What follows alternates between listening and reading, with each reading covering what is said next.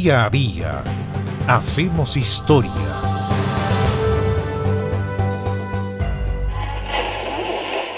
El 18 de diciembre de 1890 nació en Nueva York Edwin Howard Armstrong. Él era un ingeniero eléctrico y fue inventor.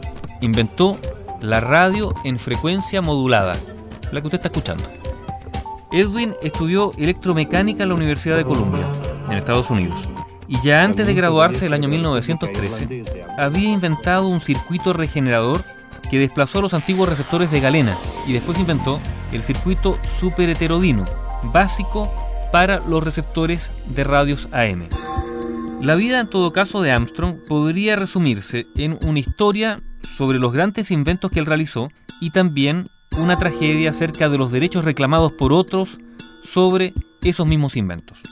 En particular, el circuito regenerador que él patentó el año 1914 y que fue patentado dos años después por Lee de Forest. Este último vendió sus derechos a la TIT y entre 1922 y 1934 Armstrong se vio envuelto en una guerra por las patentes. Él, la RCA y la Westinghouse por un lado y de Forest y la TIT en el otro.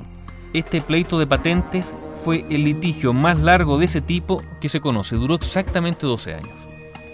En todo caso, mientras este pleito por el circuito continuaba, Edwin Howard Armstrong creó otro gran invento, la frecuencia modulada que fue patentada el año 1933. Los receptores de radio FM demostraron generar un sonido mucho más claro y puro que los de AM, que hasta entonces dominaban la radio.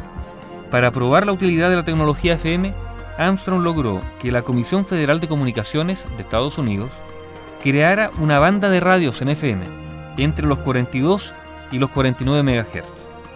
A principios de los años 40, poco antes del comienzo de la Segunda Guerra Mundial, Armstrong puso en marcha varias estaciones de radio en FM en Nueva Inglaterra, conocida como la red Yankee, esperando recoger los derechos de patente por cada radio con FM que se vendiera.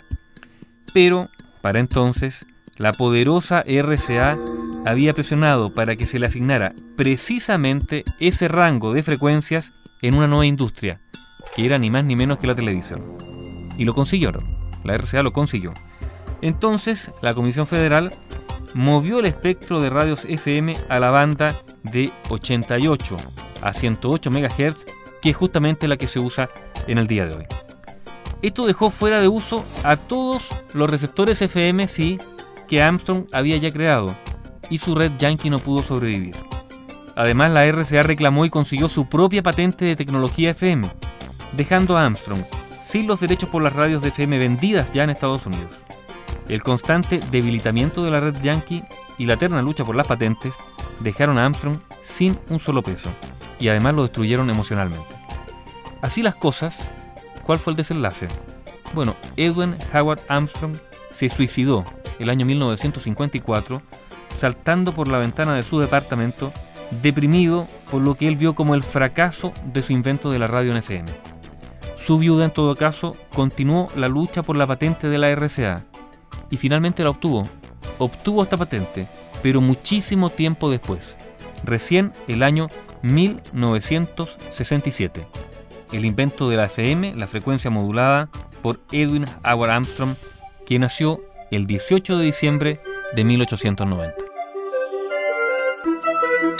Bio Bio, la radio con memoria.